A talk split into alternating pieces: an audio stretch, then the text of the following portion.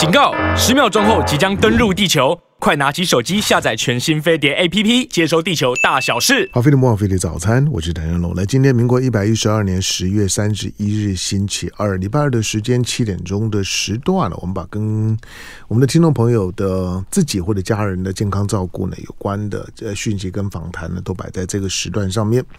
好，那长时间的星期二的七点钟的时段呢，它之所以叫好，又又叫做除了每个月呢会有一次的。这个呃孙维新的科学杂志的单元之外，那有潘怀忠老师的医学新知，其他的两到三周的时间呢，大概都是台湾各科别的名医呢会来到节目的现场，那跟大家分享了他们一些的专业的知识。好，那平常我们大概都都是一些生理上的，身生理上的疾病的专科医师比较多。那今天呢，我们我们谈谈精神科。好，那今天呢，在我们的在我们的现场，他来这来之后呢，我还跟他呢在节目前的时候呢聊了一下哈，就就是聊一些聊一些精精神科医师的职业的想法。在我们现场呢，来先介绍来来宾，他是在新竹，在新竹的马大元的呃诊所，马大元诊所的院长马大元医师来在我们现场，欢迎。好，香龙哥好，大家好，嗯。马大元是谁？待会儿再说吧。好，但是呢，这本书哈，当然我我我我我是透过这本书了，以及以及我我我在我在看到作者的时候，我刚跟他说，我就是觉得我在哪里看过这名字，跟马大元跟马英九也没关系，跟马马马小九也没关系，姓马的我在认认识几个，可是就就就没有马大元。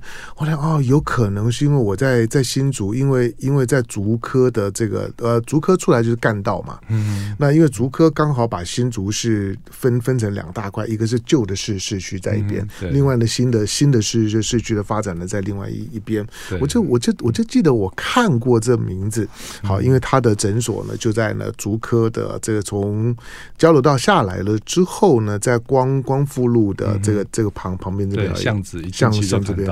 OK，好，那那那就不意外，所以你看我们是有缘的。好，但是呢马大元呢写的这本书呢《孤独的勇者》里面呢是谈的就是亚斯伯格症，好，亚斯伯格精神科医师呢所所写的亚斯伯格全解析书呢是宝瓶文化出版。好，我介绍一下呢马马大元马马大元呢国立阳明大学，他是医医学系。我刚刚特别问他，就是念医学系，那干嘛走走走精神科呢？但我我没有我没有任何褒褒贬的味道了，我我只是一个外行人，我本来想说说当医生的，嗯，走医美啊，对不对？对啊。当个当个外外科的大医生啊，在大医院里面呢、啊，嗯、大科 那个比较好赚钱呐、啊，所以我不知道精精神科好不好赚。我只是本人这样子讲，我说那你那你阳明好歹这个就是在在台湾数一数二的医医学院，那你干嘛走精精神科？好吧，他刚刚就就跟我讲说为什么为什么为为为什么？好，然后呢，他嗯。他在呃民民国一百零一一零三年的时候呢，全国十大温暖我心的抗忧郁医师，他也是新竹市的这个优良医师，同时也当选呃民国九十四年当选全国好人好事代表。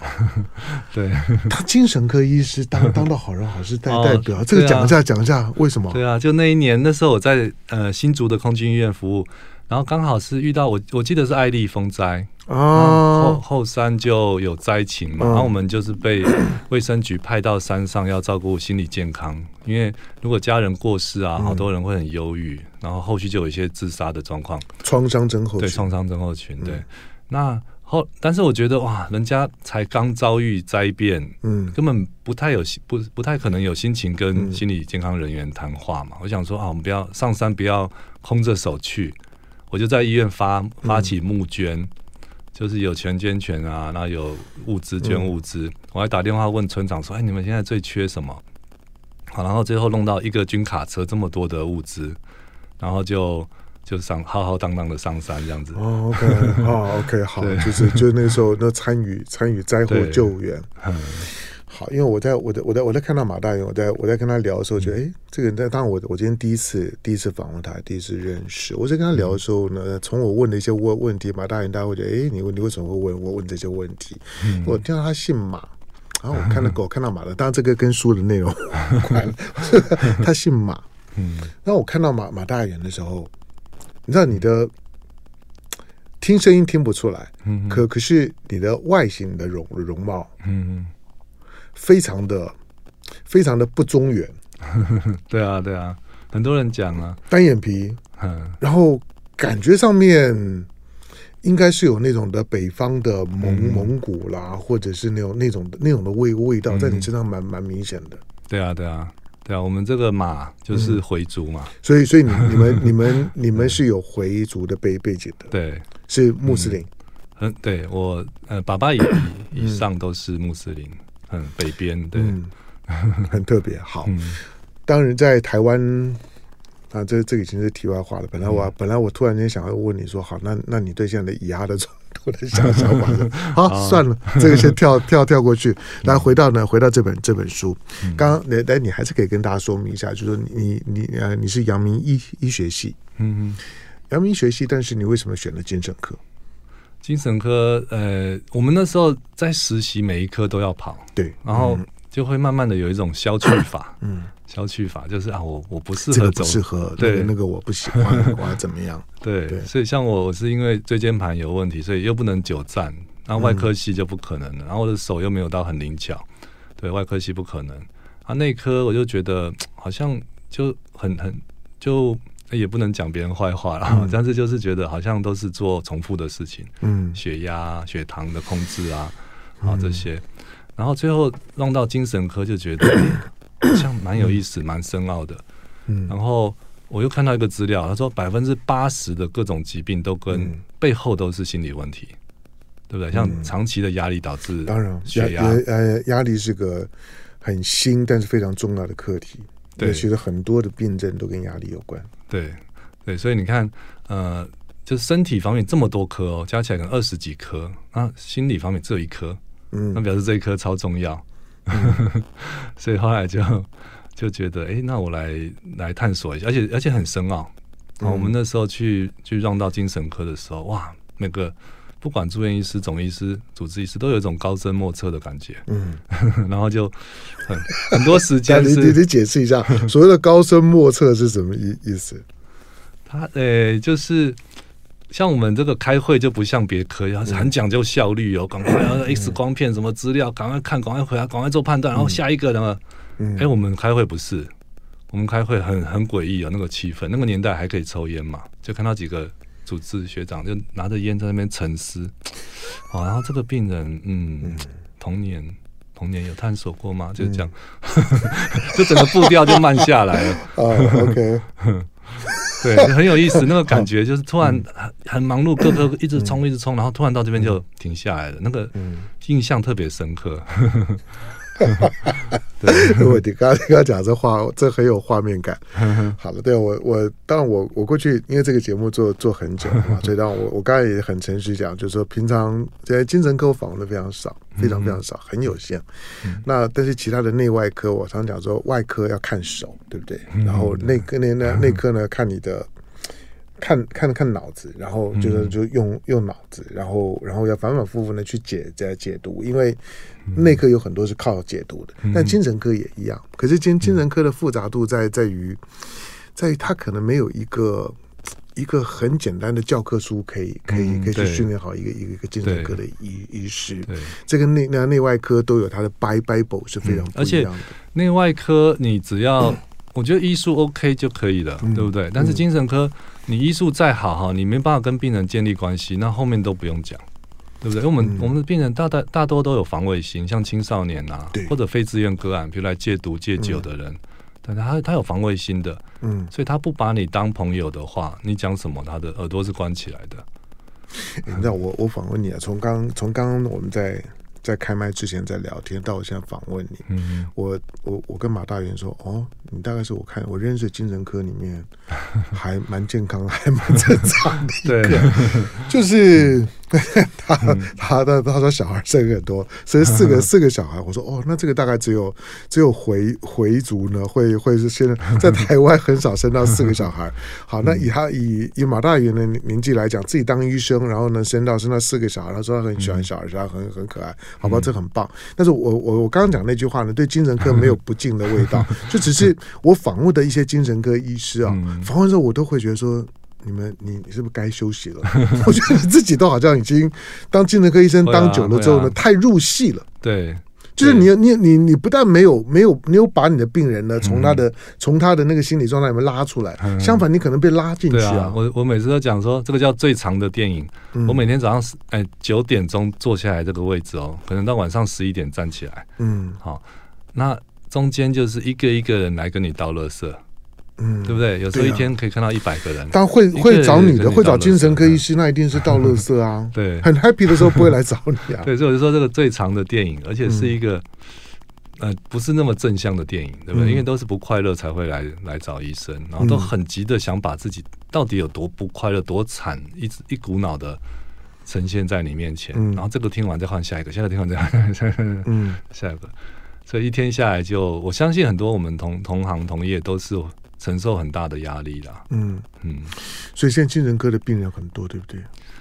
越来越多，对，因为我我全世界统计都是越来越多。没错，我我我觉得到当我在想说，是不是因为大家的这种的，就是说精精神方面的状况真的越来越多，还是说大家现在不再讳疾忌医？嗯，因为以前觉得。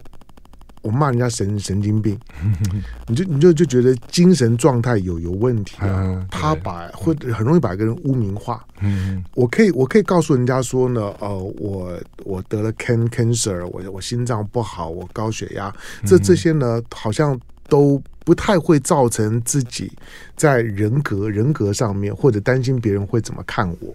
可是有关于精神方面的问题会。对啊，所以在过去，大部分人可能觉得，就算就算知道这自己有某种精神状况的时候呢，可能都不太愿意找医生。不过现在呢，我我觉得这种观念打开了之后，愿意去寻求专业的精神科医师帮助的那个比例大概提高很很多。好，所以你你也会感觉，因为你你已经开业非常久了，嗯，哎哎，你职业多多久？你说二十几年？二十六年。所以所以你会你会你会看到你的病人的成成长曲线是很明显的。对啊，我前面二十年都在医院，那医院很辛苦，因为都照顾最严重的患者，视觉失调啊、躁郁症啊，嗯、呃，严重的一直自杀的忧郁症啊，或者戒酒戒毒啊，老人失智、老年失智症。那这六年是自己开诊所，哇，就我就觉得更多元了。嗯，就是呃，像我的现在一年看大概一万多人次的话，有一半都是儿童青少年，有一半都是儿童青少年。一年一万多人次啊，嗯、那那那那你一一天三三四十个，对，就一个月八八百多嘛，嗯，八百八九百这样子，对，那那很多。很，哎、欸，这个量还算少哦，嗯、算少。我们的老师一一个月就可以看。两三千人哦，可啊，可是那你都你的你的你的诊所都是用预约的方式吧？诶，健保诶，可以也有预约，也可以挂，也可以现场了。如果如果人还有空的话，可是因为因为精神科不是要有很多的 talking 哦，那那那那那你不是要花很多的时间在在在跟病患的反反复的对话，所以我我后来就想到一个有效率的方法，就是我们我们还有心理师，嗯，社工师。那我们就先谈，如果是一个新病人，我们来先谈，花个二十分钟半小时，先把资料整理好。嗯，所以到我这边的时候，我就可以比较快速的去去了解，去去对、嗯、去判断哈，嗯，就可以省下一些时间。那如果真的是很很重要或很深的话，就要另外约特特约，嗯、比如说五十分钟这样子。嗯，嗯好，你刚刚提到就是说儿童青青少年这样的比例大幅提高，嗯、对，嗯、那。通常主主诉的症状是什么？因为我现在我诊所在靠近主科嘛，所以服务好多好多主科人家庭。主科的神神经病很多，对不对？没有对不起，我没有要 要要否定主科，竹竹竹科的都很精英了，很厉害。对，很很多是压力哈，但是除了压力以外，那我们看嘛，主科人的三合一：忧心忡忡的妈妈、出状况的孩子，然后雅思爸爸。这个是主客人的三合一组合，标准的。这样啊，哦，对我我解释很很有很很有画面，很很很符合，对不对？就是为什么是雅思爸爸？嗯，因为雅思人才够聪明啊，嗯，而且对从小对课业就会很执着嘛，嗯，然后保持前三名，然后进入最好的学校，对不对？有很棒的学历，然后之后就会进入最好的公司，嗯，对不对？那他们很聪明的头脑可以解决工学业跟工作上的问题，但是回到家就完蛋了，嗯，对不对？就亚斯人他最弱势就是人际关系，对同理这种体贴啊，嗯，好，或者可以把别人情绪接住的这个能力，嗯，好，他们比如跟孩子讲话，一定都是就事论事，对不对？啊，你辛苦，我也辛苦啊，人本来就是要辛苦啊，本来是读书就是要认真，才会有好的成就，对不对？我这样一讲，孩子就会很受不了，嗯，而且很好玩哦，就雅思它遗传性很高，大概八十到九十趴，好，所以有可能。通常的最常见的模式是这样，就妈妈被学校告知说：“哎，你的孩子不太跟同同学互动，格格不入。”呃，所以你可以去带去给医生评估一下。然后医生评估完说：“哎，你小朋友是雅思。”然后他妈妈妈就问说：“雅思是什么？”然后医生就解释，解释完妈妈就恍然大悟：“哎，那我老公也是雅思哎，就买一送一。嗯” 然后再想，在想：“哎，不对啊，我公公婆婆或者我小姑，对不对？我我小叔。”好像也有哎、欸，嗯、好，就这个，因为遗传的比例非常非常高，好，比我们想象的还要高，所以就会有个状况哦，叫做雅思喜欢为难雅思，嗯，因为雅思人各有各的执着，对，比如雅思爸爸他的执着就是工作狂，工作上有很优秀的表现，完美的表现，那雅思儿子他的执着是我打电动要最厉害，排名要最前面，嗯、那这个爸爸一定看不惯这个孩子。所以就每天冲突了，嗯，然后又又不太会沟通嘛，不太会用同理这些这些亲子方面的技巧，所以就每天吵不停了，嗯，好，这样子我们就 就可以回到呢我们这本书《孤孤独的勇者》，当然这个书名。书名书名取得太悲壮了，对啊，对，其实我们我我们在讨论的呢是，就是说雅斯伯格症状，雅斯精神科医师呢所写的雅斯全解析。好，那作的作者呢马大元呢在我们的现现场啊，他现在是新竹在呃刚讲到在竹科出口的地方呢马大元的诊所的院长。好，那这这本书呢宝瓶文化出版了，进广告，广告回头之后呢继续跟在我们现场的马大元聊。好，非常不枉费的早餐，我是谭家龙。来，这本书来作者马大元啊，他现在是新竹市马大元的精神科诊所的院长。我我可以加精神科嘛？对，嗯、对马大元精神科诊所的院长。嗯、好，那这本书呢，《孤独的勇者》啊，它有个副标题呢，雅思精神科医师所写的雅思全解析。嗯、前面的这句话很重要，就雅思精神科。他不是说他是专门看雅思的精神科医师，而是说他说这个精神科医师本身就就就有雅思的症状。好，就马大云就说他自己呢是一个典型的雅思。好，那呃这本书呢宝瓶文化出版。好，因为我在我在看书名跟我刚刚跟你说话的时候啊，嗯，我就会会开始出现混淆，就是说。我我跟你说话，我不会感觉到什么雅思的明显的症状在你身身上，虽然有一点腼腆以外，嗯，其他的我不会感觉到。那你是如何意识到你自己是一个雅斯伯格患者？哦，对啊，因为我在呃住院医师的那个时候，这个名词刚刚来到台台湾，我在台大受训的时候嘛，然后我们就看到的都是比较很严重、很典型的雅斯伯格的小朋友。好，那哦这边先补充一下，就是说。亚斯伯格现在是放在呃泛自闭症这个大、嗯、大家族，对，没有错，没有错。那从功能最差的自闭症，就 可能连语言都没有发展出来，对，到高功能自闭。其实高功能自闭不是指说他很厉害啊，是说智商七十以上的自闭症、嗯、就可以照顾自己的自闭症。好，嗯、那再往上功能更好就是雅斯伯格症。嗯，他的语言能力是 OK 的，好，但是他的社交能力跟他的行为模式还还是有一些状况。嗯嗯，所以呃。所以那个时候都会把把这个当把这雅斯伯格或者自闭的概念当成是一个诊断，嗯，就不会跟自己去做 做连接了。好，后来就是主要是就是要要呃两就是等于是伴侣关系中，对不对？快要快要结婚了，哇，就把事情看得更认真了。嗯，我我是说我太太啦，对不对？那一定不能嫁嫁错人嘛。然后呢？就就就发现状况越来越多，嗯、就是我的同理心是很弱的，很弱的。好像那个我们去结婚要去呃办登记的那一天，好，我的岳父岳母都在场哦。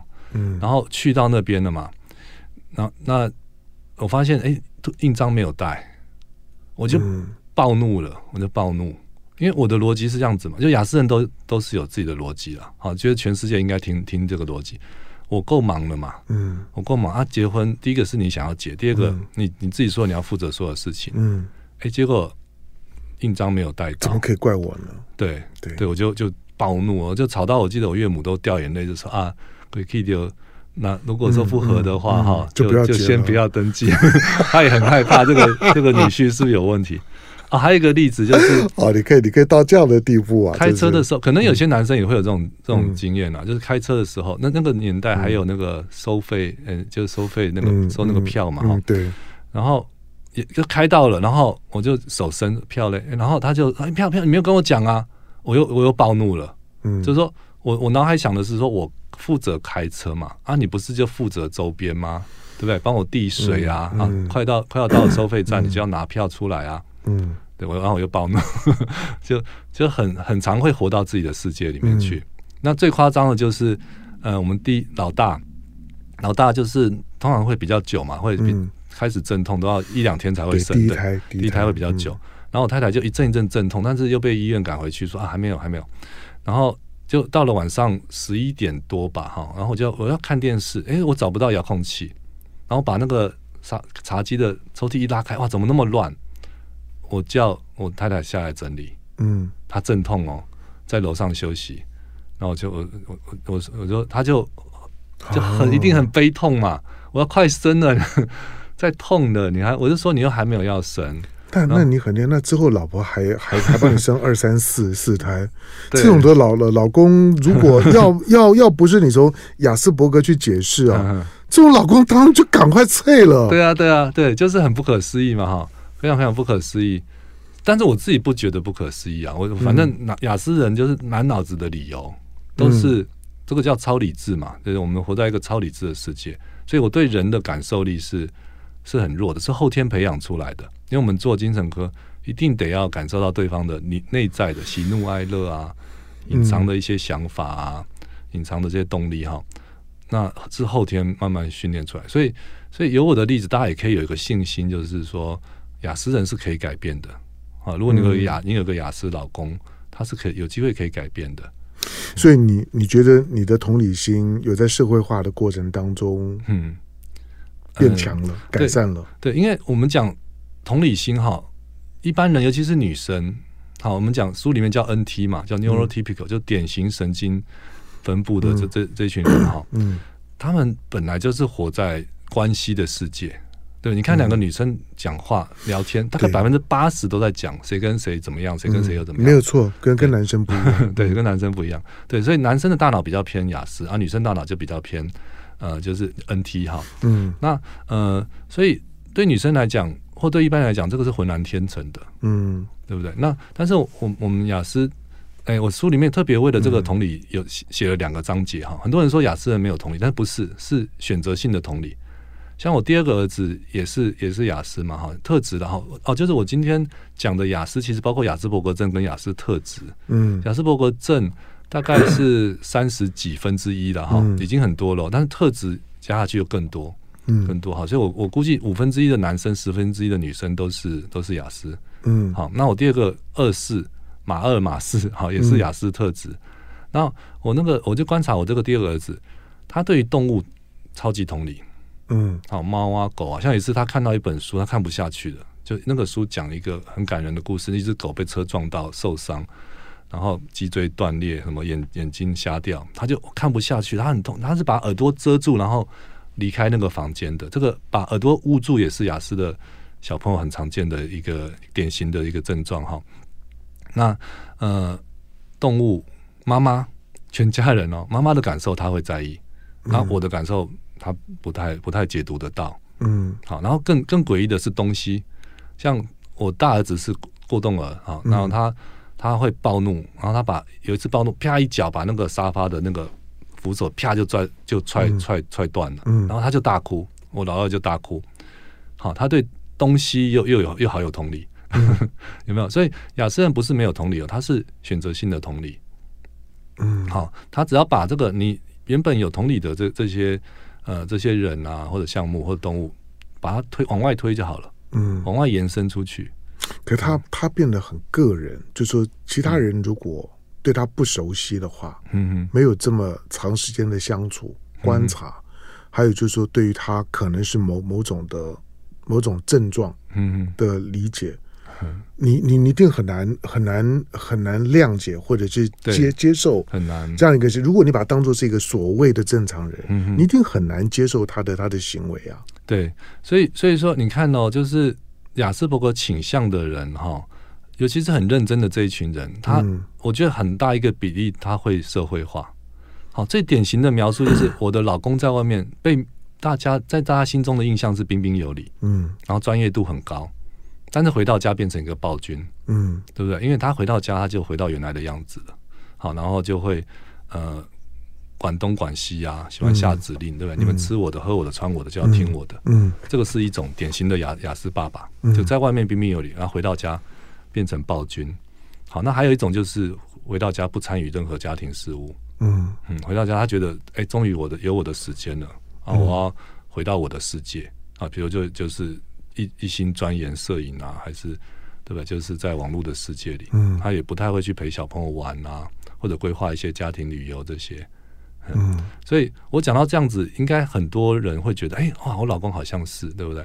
你你你刚讲的每一句话，我我都觉得你在讲我。好，你继续。对啊，所以、嗯、那我再继续讲嘛，哈、嗯，你们会发现身边的亚斯人，你会觉得越来越多哈。嗯、比如说，呃，隔壁怪怪的邻居。嗯，对不对？很孤僻，嗯，对不对？就是社区的活动他也不参与，然后对这个，或者是他过度的这个一板一眼，过度的遵守规则。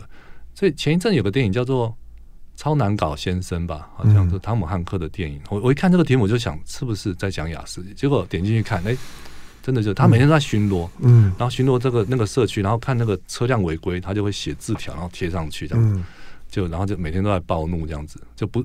因为雅思人他会希望一切是井然有序的，对。然后如果不照我的，不是照我的这个游戏规则，或者照我心目中的剧本，哇，他会暴怒。好，还有还有就是呃，很严肃不讲话的长辈，好像我的雅思是从妈妈家来的，我妈妈家是一个雅思的家族，我外公是呃不讲话，他只有一个状况会例外哦，就是喝了酒以后，嗯、所以他的女婿、他的儿子都是喜欢灌他酒。OK，好的。然后有个舅舅是，嗯、他是真的雅思，就是客人来他会躲起来，嗯、所以大概有可能连续好几年的过年看不到他，其实就在家里，他躲躲躲在房间里。好，然后我妈妈是女雅思，好，就是雅思有两种，一种就是很优秀又当过主管的雅思，有优秀又当过主管的雅思，大体上都有可能会变得咄咄逼人。嗯，好，那呃我那还好，我妈妈是不优秀、不优秀也不聪明的雅思，所以就显得很憨厚。很木讷，很憨厚，嗯，然后大家讲的笑话他也听不懂，然后做事情就是我叫做我行我素嘛。比如说他的看电视的模式就是走到走到电视前面，然后拿起遥控器，啪就转自己想看的，嗯，他不会管你们有没有在看哦，所以我们就哦又来了这样子，嗯、好，那就是他的模式。然后他对于呃情感上的感知力很弱，比如说我小时候有一些美术作品啊，作文比赛的得奖，我都留得很好。然后他大扫除了，啪，全部丢光。嗯，他他察觉不到孩子的情感是在哪些哪些东西或哪些事物上面，很特别啊。嗯、所以，我们小时候是会会很挫折。就是如果你有你有个雅思妈妈，那你自己不是雅思的话，你会非常非常挫折，就会觉得那个妈妈好像没有没有爱的成分哈。但长大之后，我发现不一样，完全不一样哈。就我妈妈就是，哎，你要你要练习，所以。你大脑有个翻译机，就如果你身边有雅思人哈，你要去练习翻译他的言语。像我妈妈现在打电话来，她永远都在讲一件事情，这件事情就要花个前三分钟讲。说你们诊所前面有个电线杆，电线杆上面有个变线变电箱，嗯、你不要靠近那个变电箱，你会生病。嗯，好，你尽量往后面坐。电磁波，对，电磁波啊，嗯、不然就是有一天你们赶快搬家。妈妈求求你，最后都是这句话：妈妈求求你，求求你要照顾好自己身体。好，讲完了，然后才会讲别的事情。嗯，那。我早年一定会觉得很很烦嘛，对不对？嗯、就是你为什么都要讲重复的事情？但是后来我就知道，学会说要倾听他的出发点。嗯，他出发点就就是就是关怀，嗯，关怀。然后我妈，然后我就慢慢的发现这个雅思妈妈的优点，比如说你有好的表现，好考一百分，他会跳舞，很特别，好，很少人的妈妈会跳舞。他说我儿子考一百分呢，啊，我记得我那我考上医学系的那一天，他在那边跳了一天的舞。我也会。如果会会会，我相信很开心啊，发自内心就说我儿子是 doctor 耶，我儿子 doctor。可是我们看就很尴尬，因为有亲友会来道贺嘛，他还在还在跳哦，然后他还问哦，你你知道 doctor 怎么拼吗？嗯，好，就问一些很奇怪的话，然后就问完然后又跳舞，然后他到现在都看到我就会抱我，然后就说啊，妈妈以你为荣。好，就是我不知道他从哪里学的，但是很很温暖，对不对？比一般的妈妈，我觉得一般妈妈可能。心心内心很复杂，就是很多憨厚可爱呀。对对，所以我觉得雅思妈妈是是憨厚可爱的。所以，但是另外一种就很可怕，就是就是又优秀又当过主管的雅思妈妈，哇，像很多校长啊，还是这个，其实一届也很多了哈。嗯，律师、法官哈，真的连自己对自己孩子都是一板一眼。嗯，好，然后要听我的，他很容易就变成是一种一种。一种控控制欲的感觉，对，就是压力会超级大。OK，好，那我我我我刚听你讲那段，我觉得收收获很很大。嗯。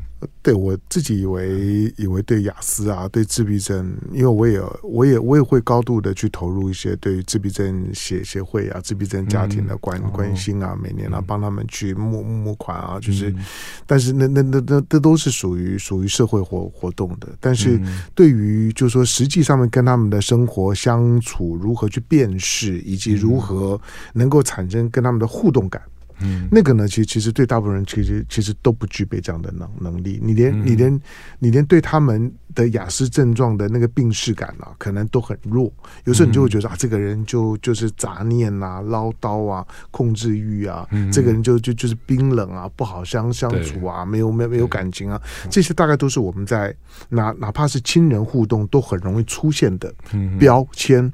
可是这个标签啊，如果你知道那个标签后面可能是一个我们不太容易意识到的所谓的雅斯伯格的症状。嗯哼，那可能他都会得到缓解的啊。原来那个你再怎么跟他讲是没有用的，嗯，其实那个是他的内内在的一种的症状表现。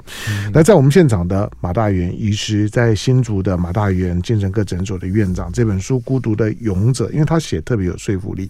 你刚听他讲的时候，因为因为他自己非常清楚的意识到呢，他自己身上的雅斯伯格症状，所以这本书《孤独的勇者》，雅思精神科医师呢所写的雅思全解析，如果自己的孩子或者家人，或者对自己的有理解上面的困难，如果你发现自己的人际关系，那不管是跟亲人，或者是跟跟外人，或者在职场，你的人际关系有困难，我觉得你可能退一步，先从雅思的角角度呢去理解一下。嗯，它不是一一定是这个答案，但是有可能是是是这个答案。嗯，就是呢，从这个角度开始，你认识雅思之后，也许你原来的人际关系，它得到了一个比较好的切入点，同时也得到了比较好的解决的方式。因为你认识到了之后，它就比较有解决的机会。来进广告，回头之后继续跟马大元聊。好，飞碟魔网，飞碟早餐，我是谭家龙，我。我低估了我的我今天的访问了。我原来只是认为说就就是一小时的单元，然后借着一本书，一位精神科医师，然后谈一谈之后呢，再提醒一下大家对于这种的，特别是现在呃。算是在精神科里面很热门的概念，嗯，就是在精神科的这些呢搜寻当中来讲呢，雅斯伯格是是大概大概呢被搜搜寻的热度很高的概念。可是到底什么是雅斯伯伯格？你认识这个症症状，你把它理理解成为一个一个所谓的轻自闭。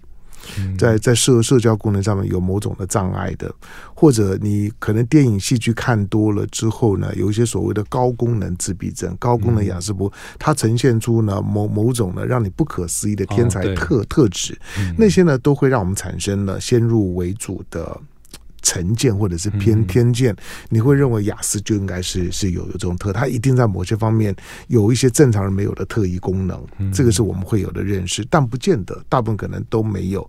第二个呢，其实更困难是，那如果你自己或者你身边的人，或者像是马大元说的，就是说雅思呢的遗传的机会非常高，那你跟你的亲子关关系都可能会出问题，或者你刚刚讲配偶关系，我说如果说不是有很强的那种的那种的同理的。能能能力，马大勇，我管你是是什么医学系，什么当然跟你离婚呐、啊！我我已经我已经在在在阵阵痛了，你还叫我来收收拾个一个乱的桌子，什么东东东西，那个是很正常的反应。但是如果你从雅思的角度去理解，你就知道他可能需要一些特别的宽容跟对待。好，那我们回到回到一个一个一个基准点上面来讲，我们我们对于周围的人，我们如何去理解他有没有可能是雅思的某种的症状？嗯、好，呃，我们从小时候来看哈，嗯、其实最快大概一个多月就可以辨别了，嗯，好，就是是不是属于犯自闭症？好，嗯，因为一个多月开始，小朋友看到东西之后，他最有兴趣的百分之百一定是人的脸，嗯，那眼睛更好，他就会对 对到跟你眼睛对到，然后你甚至移动。他会追，嗯，对不对？眼眼球会跟着你会追，对，那这个几乎就不可能是自闭症了。嗯，好，他对人脸最有最有兴趣。那但是雅思的或者自闭的小朋友，他就对人脸没有那么那么有兴趣哦、嗯。然后再大一点，就看他玩什么。好，如果是一般小朋友，你看哦，但凡就是类似扮家家酒，嗯，就手上有好几个东西，他就会有故事出来了，会拟人化，有爸爸，有妈妈，对不对？有好朋友，有好人坏人。